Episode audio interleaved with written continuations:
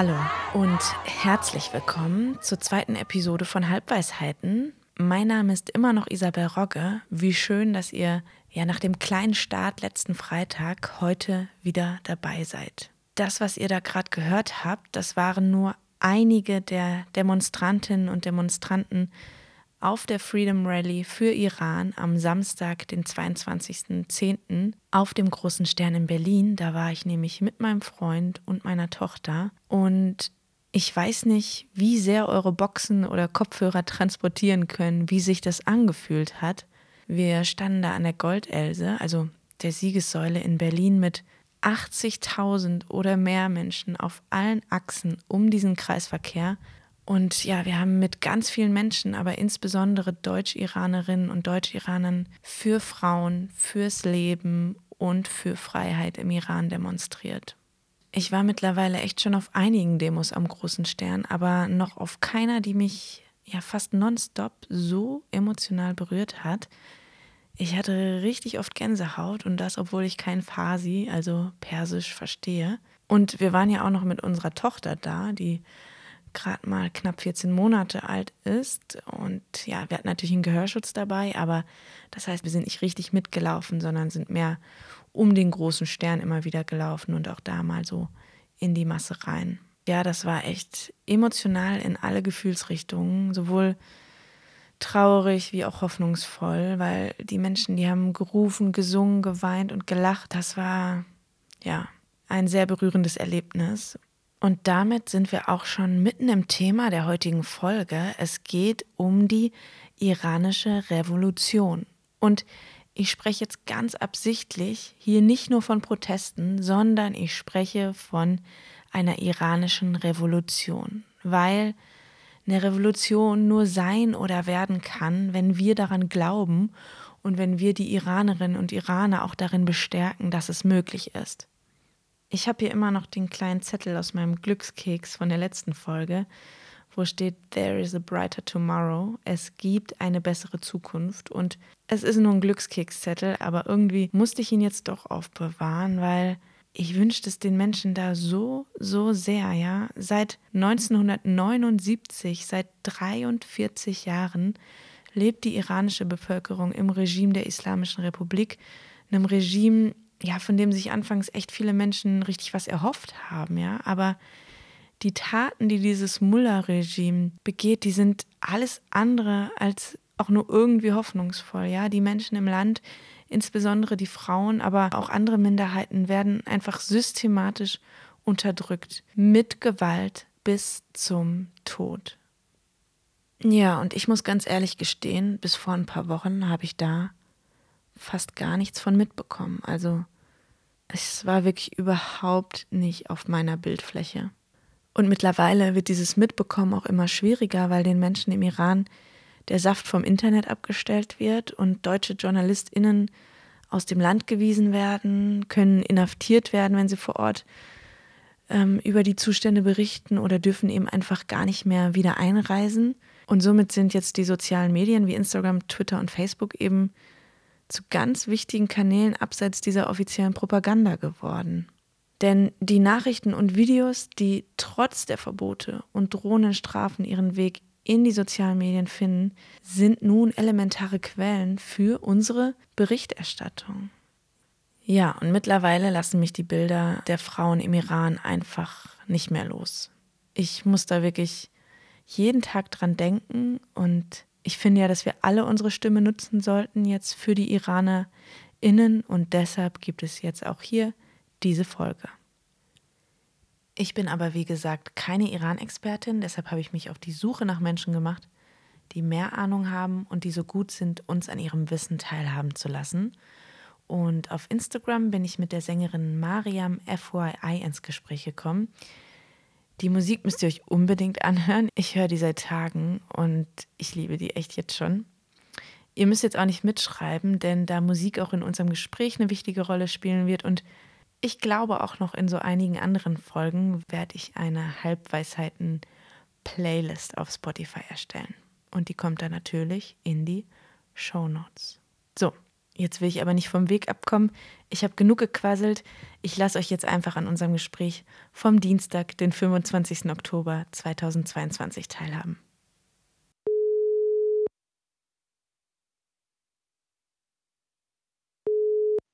Hallo, warte mal, meine Musik. Ups. Hallo, guten so, Morgen. Hallo.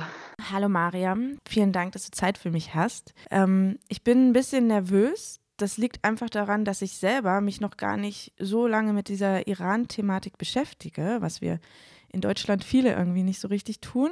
Und ich recherchiere jetzt seit Tagen und lese und höre und versuche irgendwie so alles in mich aufzusaugen. Und deswegen bin ich aber so dankbar, dass du jetzt da bist und sagst, ey, ich spreche jetzt mit dir darüber. Ähm, deswegen verrat uns doch einmal, wie du überhaupt mit dem Iran verbunden bist. Ich bin nervös. Bist. Also, ich bin noch nicht so oft gestern in Podcasts gewesen, deswegen, wenn ich Fehler begehe, dann sieh es mir nach. Ich bin Iranerin, also ich habe eine iranische Staatsbürgerschaft. Ähm, mein Papa ist Iraner und ich bin hier in Deutschland geboren und ähm, bis zu meinem siebten Lebensjahr, glaube ich, habe ich fließend Persisch gesprochen. Mittlerweile ist es nicht mehr ganz so fließend, aber schon immer noch ganz gut. Und dann sind wir auch oft mit der Familie ins Land gereist, haben Familie besucht, haben das ganze Land so gesehen, mehrere Wochen jeweils. Aber ich habe mein Leben lang bisher nur in Deutschland gelebt. Okay, aber das heißt, du warst schon mal im Iran und hast also auch eine wirkliche Verbindung zum Land und der Kultur.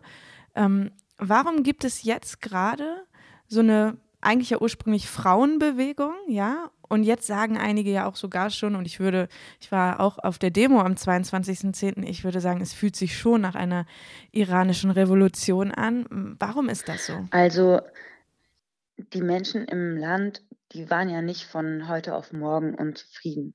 Das ist ja schon seit Jahren so, dass ähm, die Regierung sich immer wieder verschärft hat und dass äh, die Maßnahmen der Sittenpolizei immer krasser ausgeübt wurden. Es war mal so eine Zeit, ich glaube so um 2008 rum, dass wir im Land waren und es war so relativ entspannt. Mein Kopftuch musste nicht so straff sitzen.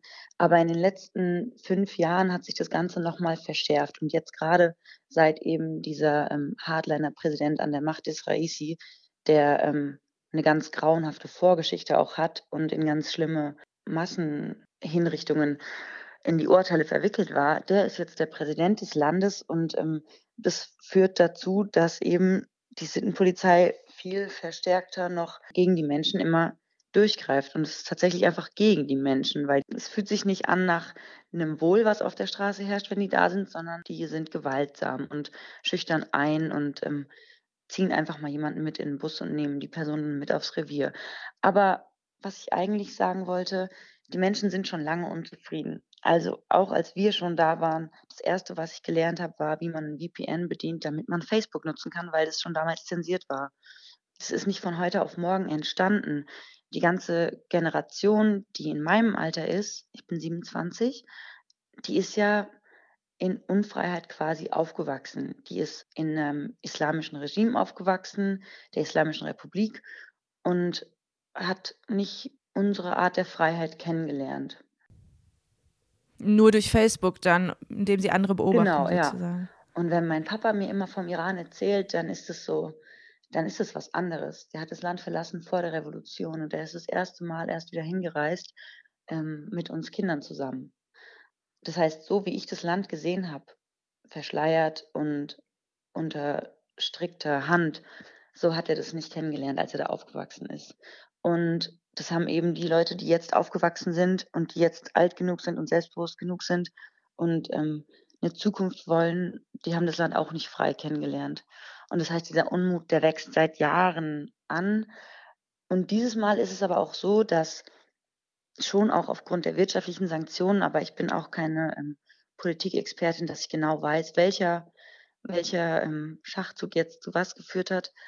Aber aufgrund der politischen Sanktionen, die von USA, von Europa in den letzten Jahren so durchgezogen wurden, die Menschen auch einfach arm sind. Sanktionen führen ja meistens dazu, dass gerade die Armen, dass das Volk einfach leidet.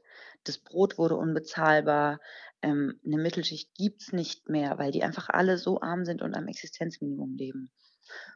Das heißt, die Unzufriedenheit ist jetzt so, ja, die ist eben grenzenübergreifend, geht durchs ganze Volk. Mhm.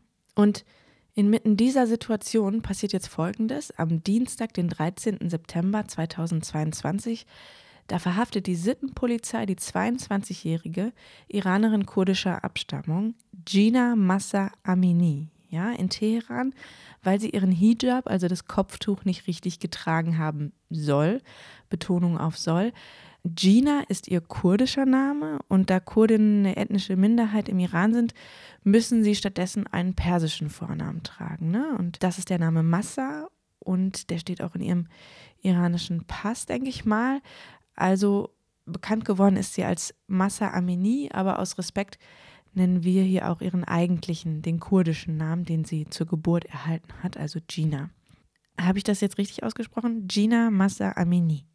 Richtig. Gina Massa Amini wird jetzt von der Sittenpolizei aufs Revier gebracht und zwei Stunden später, das ist das höchst seltsame, bringt die Polizei sie in ein Krankenhaus. Ähm, die Ärztinnen stellen sehr schnell ihren Hirntod fest, ja, also sie liegt jetzt im Koma und drei Tage später ist sie komplett tot. Die Polizei behauptet, es ist ein Schlaganfall oder ein Herzinfarkt, aber Augenzeuginnen berichteten schon, dass sie schon im Polizeifahrzeug geschlagen worden sein soll. Und es gibt auch Bilder von den Kopfverletzungen. Also es scheint eindeutig, dass hier Gewalt angewendet wurde. Und mir ist an dieser Stelle nochmal ganz wichtig zu sagen, äh, Gina Massa Amini ist jetzt nicht gestorben, weil sie ihren Hijab falsch getragen hat, sondern sie ist durch Polizeigewalt gestorben, durch Gewalt der ausführenden Sittenpolizei. Maria, man kann also sagen, sie ist eine richtige Symbolfigur geworden. Vielleicht kannst du noch mal erklären, was das ausgelöst hat, was jetzt so anders ist. Also nur um das noch dazu zu sagen, es gab ja in diesem Jahr schon über 2000 kleine Proteste im Iran. Es finden die ganze Zeit Proteste statt. Es ist die ganze Zeit so eine Stimmung wie ein Pulverfass, was gleich explodiert. Aber es ist eben immer nur so ein kleiner Moment, in dem dann wieder in dem dann wieder was laut wird. Die Menschen kennen das Protestieren, das Demonstrieren, auf die Straße gehen. Die kennen die Schläge der Polizei. Die wissen, womit sie das zu tun haben. Das ist nicht was Neues jetzt unbedingt. Aber in dem Fall war das einfach, ja, das war dann der Funken, der das Pulverfass zum Explodieren gebracht hat anscheinend. Ne? Anders ist zu sagen, dass viele vor Ort, dass eben alle auf die Straße gehen, dass es generationenübergreifend ist, aber dass es von der jungen Generation angeschoben wird und dass die Leute nicht aufhören. Ich habe gerade heute Morgen nochmal einen Artikel darüber gelesen, wie brutal das Vorgehen der Regierungsmiliz wirklich ist, wie schlimm mit den Menschen umgegangen wird. Und die hören nicht auf. Es gibt Videos, in denen Schulmädchen Demonstrationsslogans rufen. Es gibt Videos, wo die Regierungsgarde in Schulen fährt mit ihren Fahrzeugen und Mädchen reihenweise mitnehmen, weil die dort demonstriert haben. Also das ist ein generationenübergreifender Protest, der jetzt von vielen Seiten als Revolution bezeichnet wird und auch als dieser weiterhin bezeichnet werden soll, weil das ja schon gleich in Aussicht stellt, dass eine Veränderung eintritt. Mhm. Das Video mit den Mädchen ähm, den Schulmädchen habe ich, glaube ich, auch auf Instagram gesehen. Ähm, auf Deutsch heißt das ja im Grunde dieser Ruf Frau, Leben, Freiheit. Mhm. Wie sagt man auf Persisch? Auf Persisch würde man sagen San, Zendegi, Azadi und auf Kurdisch dann Jin, Jian, Azadi. Mhm. Ja, das habe ich auch auf der Demo auf jeden Fall äh, viel gehört. Woher zieht ihr denn jetzt eure Quelle? Weil du und deine Familie habt ja wahrscheinlich Verwandte dort vor Ort noch. Oder wie macht ihr das? Also tatsächlich ähm, wir haben Verwandte vor Ort, aber das sind so die Schwestern, die Cousins, Cousinen meines Vaters und ich bin jetzt gerade nicht bei meinen Eltern, das heißt, ich bin nicht im direkten Kontakt mit denen mhm. und meine ganzen Cousinen, die haben das Land auch verlassen. Die sind in Kanada, die sind woanders und deswegen bezieht man jetzt Informationen. Ich von einer Freundin, die bereits in Istanbul lebt, aber ihre Familie noch im Iran hat. Die schickt mir immer wieder Sachen. Die erzählt mir, dass ihr Bruder fürs Militär eingezogen wurde, der erst 18 Jahre alt ist. Und ansonsten ganz viel Twitter. Und ähm, wir sind auch einfach im Austausch untereinander. Ich jetzt mit meiner ähm, iranisch-deutschen Bubble hier. Und da updaten wir uns immer. Und man muss auch einfach dazu sagen, man muss den Menschen auf den sozialen Medien eben deswegen so großen Glauben schenken, weil es keine andere Quelle gibt. Es gibt keine anderen Bilder. Ja, Wie nimmst du denn die Berichterstattung dann jetzt von den deutschen größeren Medien wahr? Naja, ich habe zu Beginn, also nach ein, zwei Wochen der Proteste, mal so ein Rant auf meiner Instagram-Story losgelassen, dass die Medien zu wenig darüber berichten. Und das haben auch viele so wahrgenommen am Anfang, dass, dass es ein bisschen gedauert hat, bis ähm, unsere öffentlich-rechtlichen Medien adäquat nicht mehr nur reproduziert haben, was das iranische Regime in Pressemeldungen rausgegeben hat, sondern auch den Wortlaut aus sozialen Medien mal übernommen haben oder den Informationen da Glauben geschenkt haben, zumindest in ihrer Berichterstattung. Und daraufhin habe ich ganz schnell eine Rückmeldung bekommen von einer Freundin, die auch ähm, bei öffentlich-rechtlichen ist und die hat gesagt, Mariam, wir kriegen keine JournalistInnen ins Land. Und das stimmt schon auch, ähm, das verstehe ich natürlich, das ist ein valider Punkt, aber ähm, ich finde gut, dass mittlerweile der Tonus sich verändert hat, weil zu Beginn war das einfach nicht repräsentativ dem, was da wirklich gerade passiert, in welcher Wucht die Menschen da demonstrieren, in welcher Wucht die gewaltsam von dem Regime zu unterjochen versucht werden wieder. Also das ist dem einfach am Anfang gar nicht nachgekommen. Mittlerweile sehe ich das, was passiert und es ist auch sehr, sehr schön, das zu sehen. Das beruhigt mich, das gibt meinem Herz so ein bisschen Balsam, wenn ich sehe, dass das Schauspiel in Berlin eine Flagge rausgehängt hat und dass, keine Ahnung, ganz viele deutsche SchauspielerInnen sich öffentlich dazu positionieren, dass jetzt im Zeitmagazin Newsletter darüber geschrieben wurde. Solche Sachen, die sind schon wichtig. Ja, total. Das wäre nämlich auch meine nächste Frage gewesen, was für dich, wenn man jetzt nicht äh, so eine deutsche-iranische Bubble hat, was du sagen würdest, was wir in Deutschland machen können, um weiterhin die Stimme der Menschen im Iran zu sein. Also ich glaube, ähm, erstmal ist es wichtig, dass man darüber spricht an den Ecken, wo man kann. Und dass man es auch, wenn man ein Outlet hat, und wir haben ja alle eins, dass man es öffentlich tut. Gestern hat es auch noch einmal Michel Abdullahi gesagt, Autor und Comedian. Er hat gestern auch noch mal erwähnt, Leute teilen. Das ist das Wichtigste, was man machen kann. Die Menschen haben eine Stimme, die sind laut. Wir müssen die hier verstärken einfach. Das ist das Allerwichtigste. Und ähm, man darf vor allem auch, glaube ich, nicht vergessen, über die KurdInnen zu sprechen, über die Minderheiten, ähm, dass das Ganze in Kurdistan angefangen hat, in der kurdischen Region im Iran, und dass es ohne die Energie dieser Bewegung nicht ähm, stattgefunden hätte. Also das Volk ist essentiell dafür, dass im Iran jetzt so eine Revolution überhaupt angeschoben wurde. Mhm. Ja, ganz wichtig auf jeden Fall. Ich habe mich in deine Musik eingehört. Muss schon mal sagen, dass ich jetzt großer Fan bin, auf jeden Fall. Hat mir sehr gefallen. Und ähm, warte mal, Isabel, was ist dein Lieblingssong jetzt? Oh, ich habe auf jeden Fall jetzt die ganze Zeit von Frei einen Ohrwurm, aber habe auch einen anderen Ohrwurm und zwar hast du auf Instagram etwas geteilt und zwar hast du das Lied, jetzt korrigiere mich bitte wieder, wenn ich es falsch ausspreche, Baroye gesungen. Genau, Baroye. Ja, und zwar ist es ein ganz wichtiges Lied geworden für die Proteste. Und vielleicht kannst du mal erklären, weil es ist auch ein persisches Lied. Es hat so eine ähm, Doppeldeutigkeit in der Übersetzung, wenn man es mhm. auf Deutsch übersetzt, wofür dieses Lied steht und was es bedeutet. Also ähm, der Singer-Songwriter Sherwin Hajipur hat ähm, das Lied Baroye aus ganz vielen Tweets zusammengesetzt. Und ähm, Baroye heißt eben wegen, aber heißt eben auch für. Und das ganze Lied ist dann so eine Aufzählung an Dingen, weswegen, ja, weswegen man protestiert, weswegen man eben laut ist, weswegen man das Leid eingeht. Und zwar sagt er da Sachen ähm, wegen dem Tanzen auf der Straße, wegen dem Küssen in der Öffentlichkeit, wegen dem Hund, der nicht frei laufen darf, wegen der verschmutzten Luft in der Valiasstraße, also wegen ganz vielen Dingen, wegen dem Mädchen, was sich wünscht, ein Junge zu sein, wegen der KurdInnen, wegen der nicht gelebten Träume, wegen dem Junge, der Müll sucht und das Ganze für die Freiheit. So rundet erst dann am Ende auf. Und ähm, ja, ich habe das Lied einmal bei einem Konzert gesungen und es ist mir sehr schwer gefallen. Erstens, mich so öffentlich hinzustellen und ähm, zu positionieren als Iranerin im Ausland. Ähm, mhm. Aber ist auch, auch nicht ohne Gefahren, ne, sowas zu machen? Ja, Ähm, erstens, ich, ich gehe gleich nochmal darauf ein, mhm. aber vor allem, weil es sehr emotional war. Ähm, aber genau, es ist nicht ohne Gefahr, sowas zu machen.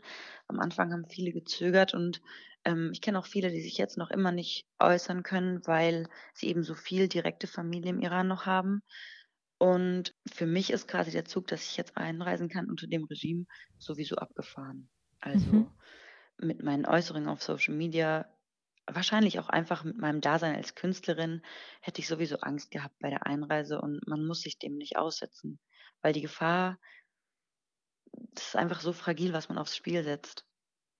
Wir haben jetzt ja gesehen, was passieren kann mit den ganzen Frauen. Ja, ja, auf jeden Fall. Und so kann man dann ja auch hier zumindest ähm, eine Stimme sein. Das versuche ich zumindest, ja. Mhm. Ja, das bist du auf jeden Fall. Du hast mir das ähm, nochmal näher gebracht und ähm, ja, genau, ich verfolge deinen Kanal jetzt deswegen auch total gerne es geht in meinem Podcast ja auch sonst, das ist ja jetzt wirklich eine Spezialfolge, weil ich gar nicht mehr warten konnte, weil ich dachte, wir müssen doch irgendwie darüber berichten und auch egal auf welchem Kanal, welche Chance wir haben. Sonst geht es hier viel auch um Weisheiten, vielleicht Lebensweisheiten, was man lernt und was vielleicht gute Weisheiten waren und was nicht.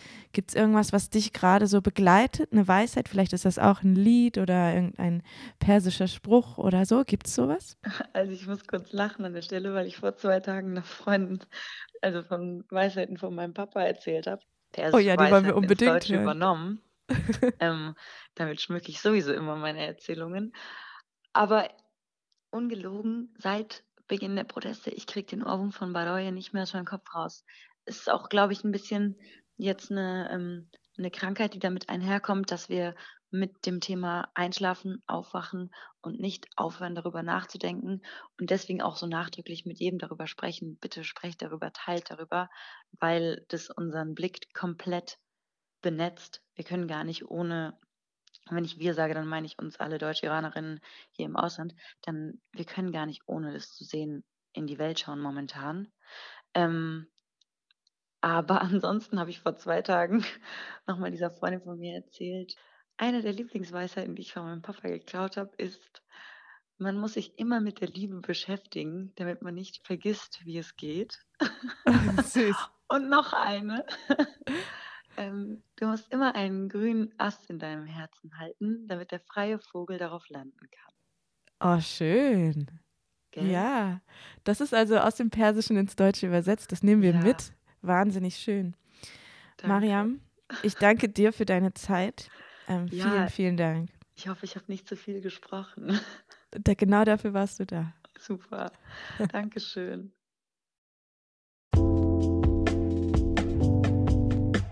Ja, das war mein Gespräch mit Mariam. Vielen, vielen Dank schon mal an dieser Stelle nochmal an dich, wenn du das hörst, Mariam. Und danach habe ich Amnesty International Deutschland kontaktiert. Amnesty International ist ja eine unabhängige Nichtregierungsorganisation, also vor allen Dingen durch Spenden finanziert und die Hilfe von ganz, ganz vielen auch ehrenamtlichen MitarbeiterInnen. Und Amnesty International beobachtet in den verschiedenen Ländern die Menschenrechtsverletzungen und den Status der Menschenrechte. Und vor allen Dingen beobachten sie nicht nur, sondern halten auch die Fälle fest, die eben ja, Menschenrechte verletzen. Und im Iran passiert das gerade mit einer unglaublichen Wucht, also eine unglaubliche Härte, ganz, ganz schlimme Verletzungen der Menschenrechte. Und darüber durfte ich sprechen mit dem Iran-Experten Dieter Karg. Dieter Karg ist Iran-Experte, aber in Deutschland. Wir haben miteinander telefoniert. Die Verbindung bricht leider ab und an ein bisschen ab, aber ich hoffe, dass ihr die wichtigsten Punkte trotzdem gut verstehen könnt. Ich spiele unser Telefonat an dieser Stelle mal ein.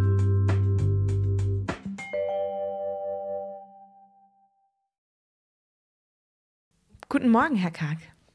Guten Morgen. Herr Karg, bei einer Situation wie der im Iran finde ich es ganz wichtig, dass wir die Geschehnisse auch zeitlich einordnen, deshalb auch für die Hörenden vielleicht einen kleinen Zeitstempel.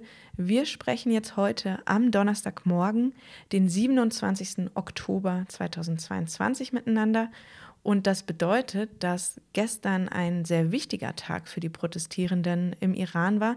Es war der 40. Tag nach dem Tod von Massajina Amini Im Iran beträgt die Trauerzeit traditionell 40 Tage. Es wird ja seit ihrem Tod nochmal verstärkt protestiert, aber man hört und kann auch in Videos sehen, sofern sie uns denn erreichen, dass gestern wieder Menschenmassen auf die Straßen geströmt sind. Jetzt sind Sie Iran-Experte bei Amnesty International in Deutschland. Da kann ich mir vorstellen, ist es ja sicherlich auch gar nicht so einfach, momentan valide Informationen aus dem Land zu bekommen. Vielleicht können Sie uns einmal verraten, wie Sie die Menschenrechtslage im Iran aktuell einordnen und gern auch, wie Sie überhaupt aktuell an Informationen kommen. Ja, also die Menschenrechtslage ist schon seit einigen Jahren sehr schlimm, aber äh, jetzt hat sich das Ganze nochmal verschlimmert. Durch diese Großdemonstrationen wird noch verstärkt gegen die Opposition vorgegangen. Und äh, man hat das ja auch schon auf vielen Videos gesehen. Es wird gewaltsam gegen Demonstrierende vorgegangen mit, mit dem Einsatz von Schlagstöcken, scharfer Munition, auch kleine Metall- und Schrotgeschosse, die weitreichende, also gestreute Verletzungen hervorrufen oder mehrere Menschen treffen. Verhaftete werden an den Haaren über es gab sogar sexuelle Angriffe, wo Frauen an die Brüste gegriffen wurde von den Sicherheitskräften und in der Haft drohen ihnen dann verschwinden lassen. Das heißt, mehrere Tage oder Wochen keine Kontakte zur Außenwelt, Folter. Dann versucht man dadurch äh, Geständnisse zu erzwingen und die dann auf Video zu veröffentlichen. Und die werden auch im Gerichtsverfahren verwendet. Und ja, also solche Dinge stellen wir in letzter Zeit fest. Also es sind ja schon Tausende festgenommen, genau lässt sich das gar nicht beziffern. Und ich habe kürzlich gelesen, 315 Personen sind schon angeklagt worden, laut offizieller Mitteilung. Vermutlich sind es mehr. Ja, und wir kommen an Informationen äh, auf einer Vielzahl von Wegen. Also wir werten Videos aus, wir vergleichen das mit Zeugenaussagen von Angehörigen, Augenzeugen, auch von Anwälten oder von Menschenrechtsorganisationen, die im Ausland sitzen, aber gute Kontakte eben ins Land haben. Unsere Ermittlungsabteilung in London hat auch wirklich sehr gute Kontakte zu vielen Menschen äh, im Iran. Mhm. Das heißt, am Ende funktioniert es dann eben auch irgendwie über Menschen im Iran, die so mutig sind, ihre Informationen weiterzugeben. Mhm. Es ist schwierig, weil äh, das Internet ja manchmal gesperrt wird, aber die Iranerinnen und Iraner wenn es darum geht, äh, solche Sperrungen zu umgehen. Also die haben dann so VPNs, die eben übers Ausland laufen. Das heißt, man sieht ja auch, dass ganz viel trotzdem durchdringt. Mhm. Ja, wir sehen viel heutzutage auf Social Media. Am 13. Mhm. Oktober habe ich eine Pressemitteilung gelesen von Amnesty International Deutschland, mit dem Titel Iran mindestens 23 Kinder getötet bei brutaler Niederschlagung von Protesten. Das kann man sich jetzt hier aus deutscher Sicht gar nicht vorstellen, dass diese Nachricht wahr sein soll. Was passiert da aktuell mit Kindern im Iran? Ja, sie nehmen einen großen Teil der äh, Getöteten und Verletzten ein. Also diese 23 Personen waren damals, also das betrachtete nur den Zeitraum bis Ende September, betrug das 16 Prozent der Getöteten insgesamt, also von einer damals gesicherten Zahl von 144. Inzwischen liegt die Zahl wahrscheinlich viel höher, ähm, aber wir veröffentlichen nur die gesicherten Fälle. Also das ist das Prinzip bei Amnesty. Aber es sind wirklich so viele Kinder gestorben und vor allen Dingen auch in Balutschistan. Äh, das ist eine der Provinzen im Osten, wo äh, Minderheiten leben. Also im Westen sind ja die Kurden und äh, Mahsajina Amini gehörte ja auch zu denen. Mhm. Dort sind auch viele Proteste. Jetzt zum Beispiel diese ganz große Marsch, wo man sehen konnte, dass es eine ganz lange Straße sich entlang zog. Das ist in Kurdistan. Ja, man sieht, dass vor allen Dingen die Jugend protestiert. Ich denke, das wird dadurch deutlich, durch diese große Zahl der Getöteten, Verletzten und Verhafteten. Und ähm, die meisten wurden also mit scharfer Munition erschossen.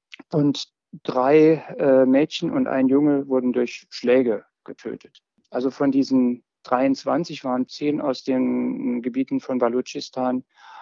Und das heißt, da wurde eine blutige, äh, gab es eine blutige Niederschlagung einer Demonstration Vielleicht noch zum Hintergrund, falls es von Interesse ist. Da ging es auch um einen Vorfall, dass ein Polizeichef ein 15-jähriges Mädchen vergewaltigt haben soll. Und deswegen hat sich die Demonstrierenden vor der Polizeistation versammelt.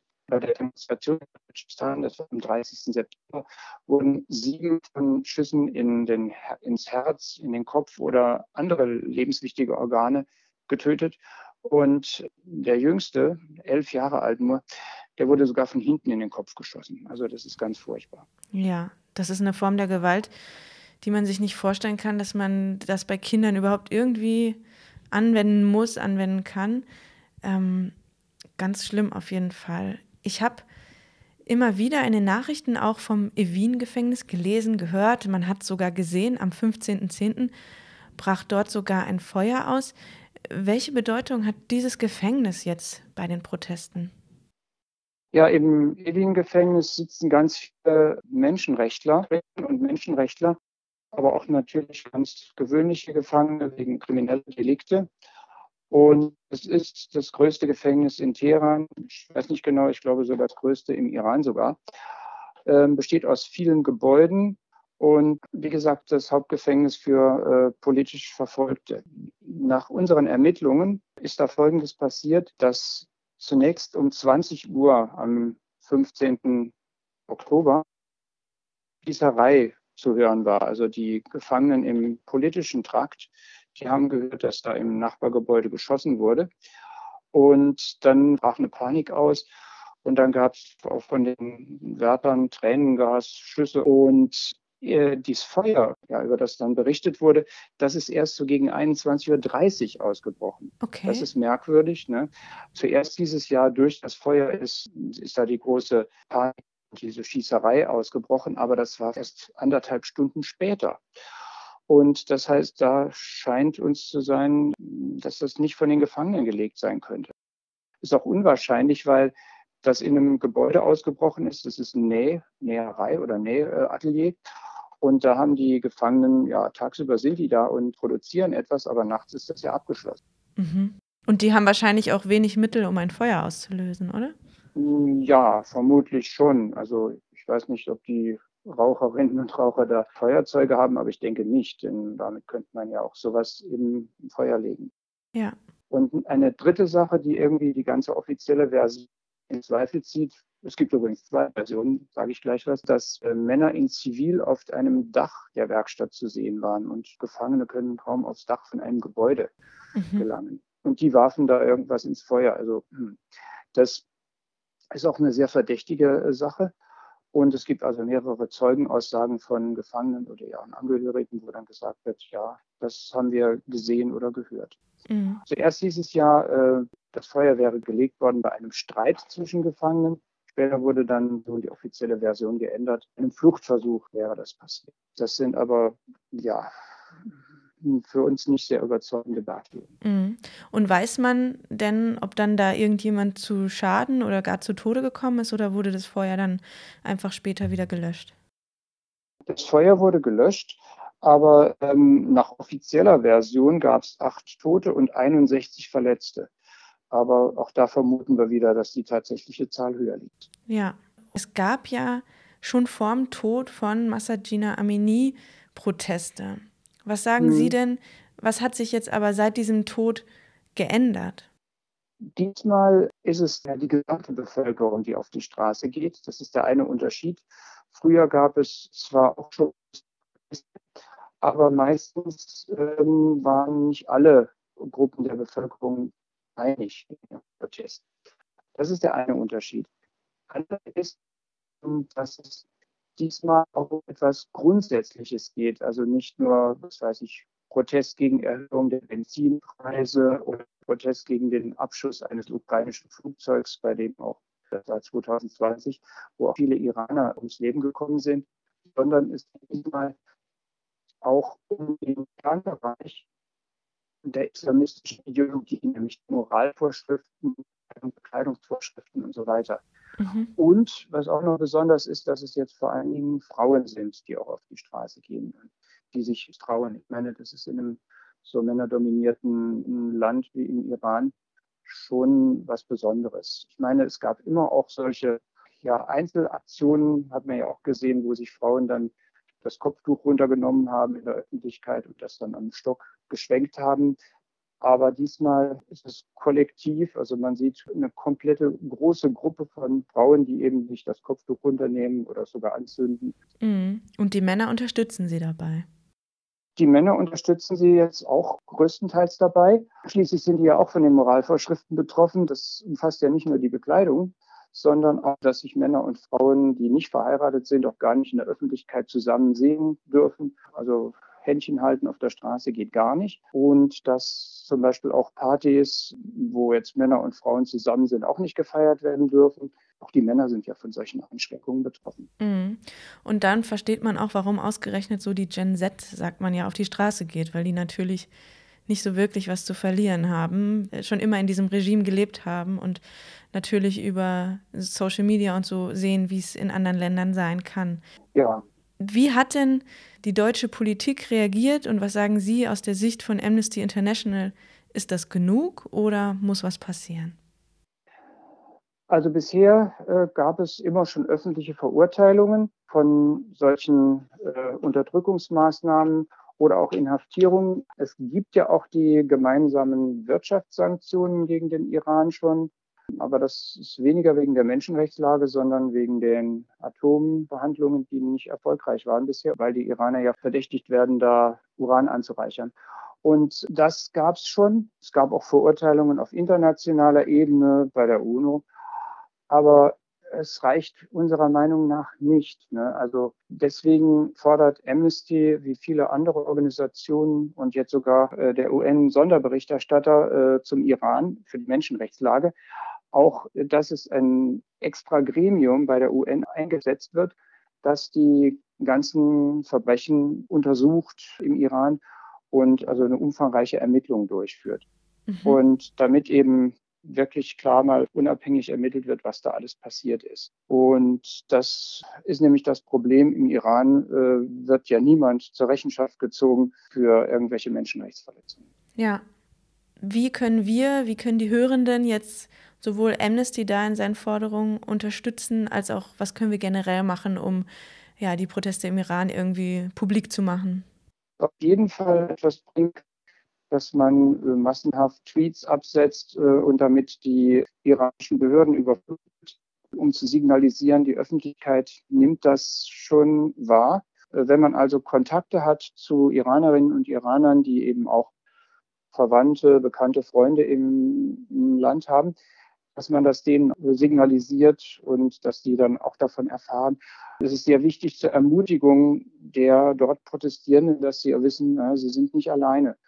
Also es ist ganz positiv aufgenommen worden, jetzt diese große Demonstration in Berlin, wo ja ungefähr 80.000 Menschen gewesen sind. Also das wurde als ähm, sehr große Unterstützung wahrgenommen und auch von den Leuten im Iran so registriert. Ja, da war ich auch. Das war wirklich ein unglaubliches, eine ja, unglaubliche Stimmung. Vielen, vielen Dank, Herr Kack, für Ihre Einordnung und auch Ihre Zeit. Ja, ich bedanke mich, dass Sie sich da für, auch für einsetzen und darüber berichten. Dankeschön. So, ihr Lieben, damit kommen wir zum Ende der Folge. Ich habe am Anfang nicht geahnt, wie voll die Folge doch werden wird. Ich hoffe, sie hat euch was gebracht und motiviert euch dazu, eure Kanäle auch für die Menschen im Iran zu nutzen, ob auf Social Media oder im Gespräch mit euren Mitmenschen. Ihr könnt mir einen Riesengefallen tun, indem ihr diese Folge mit mindestens drei bis fünf Menschen teilt, die auch etwas über Iran lernen sollen. Dieser Podcast ist aktuell eine reine One-Woman-Show, also eine reine Isabel Rogge-Produktion. Daher gibt es zeitliche Kapazitätsgrenzen. Und wenn manche Stelle auch noch nicht ganz perfekt abgemischt ist, ähm, bitte seid gnädig mit mir. Trotz der knappen Zeit ist es mein Wunsch, dass die Information, die ich nutze und über die wir sprechen, allen Menschen zugänglich wird und äh, ihr auch ganz Open Source mäßig nachlesen, gucken oder hören könnt, womit wir uns hier beschäftigt haben. Deshalb versuche ich die Quellen, auch wenn es zeitlich knapp wird, eigentlich immer in den Show Notes dieses Podcasts zu teilen. Die Quellen zum Iran sind jetzt Stand 31.10.2022 am Mittag. Da nehme ich hier nämlich gerade die Abmoderation auf und das ist gerade bei so einer aktuellen Thematik dann vielleicht ganz wichtig zu wissen. Ganz wichtig ist mir ergänzend noch zu all den Infos von Mariam und Dieter Kack zu sagen, dass es noch eine aktuelle Petition von Havar Help gibt. Havar Help e.V. ist ein Verein, der elf Forderungen an den Deutschen Bundestag formuliert hat und eine Petition aufgesetzt hat, wie mit der Iran-Politik verfahren werden soll und ähm, eben auch mit den Menschenrechten. Die kann bis zum 22.11.2022 noch unterschrieben werden auf havar.help/de slash bundestags-petition. Den Link packe ich natürlich auch in die Show Notes. Und ich kann euch auf jeden Fall auch empfehlen, einmal den Instagram-Kanal der Gründerin Düsen Tekal nachzuschauen. Die informiert auch immer sehr gut über Iran und ist da wirklich ja, die ganze Zeit seit den Protesten, seit der Revolution dabei. Ähnlich gut finde ich den Kanal der deutsch-iranischen Journalistin Nathalie Amiri, die früher selbst im Land gearbeitet hat und äh, dann aber ausgewiesen wurde. Ich habe mir ein Buch von ihr angehört auf Audible, das heißt Zwischen den Welten. Das kann man natürlich auch in Papierform kaufen. Und was ich auch sehr spannend fand, war ein Talk von Nathalie Amiri über die Frauenbewegung bei Jung und Naiv in der Folge 601. Und auch Mariams Empfehlung gebe ich gerne nochmal weiter. Sie hat empfohlen den Journalisten, Autor und Comedian Michel Abdullahi. Ich hoffe, ich habe es richtig gesagt.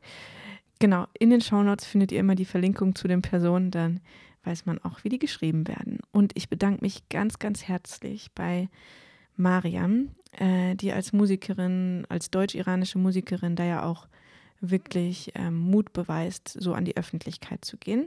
Hört euch ihre Singles Frei und Orca an. Sie hat nämlich eine aktuelle EP am Laufen und die Singles sind schon draußen. Sie singt auch auf Demonstrationen und informiert auf ihrem Instagram-Kanal viel über Iran. Außerdem werde ich eine Halbwahrheiten-Playlist auf Spotify erstellen. Da starten wir dann jetzt eben mit den wunderschönen Liedern von Mariam und der Originalversion von Baroye, gesungen von Sherwin Hajipur. Es gibt auch noch ein ganz tolles YouTube-Video, wo man die Übersetzung der Lyrics mitlesen kann. Ähm, ja, das ist auf jeden Fall auch sehr berührend. Wenn ihr Feedback habt, dann schickt mir das sehr gerne an hi.halbweisheiten.com oder über Instagram isabel-rogge und es ist sogar möglich, Sprachnachrichten als Feedback zu schicken. Die kann ich dann in die Folgen einbauen.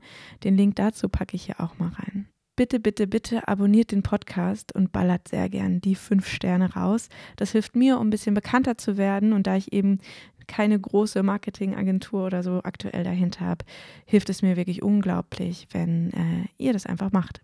Und damit sage ich bis zum nächsten Mal und denkt dran, was Mariams Papa uns mit auf den Weg gegeben hat. Beschäftigt euch mit der Liebe, damit ihr nicht vergesst, wie es geht und haltet immer einen grünen Ast im Herzen, damit der freie Vogel darauf landen kann. Vielen Dank und ciao, ciao.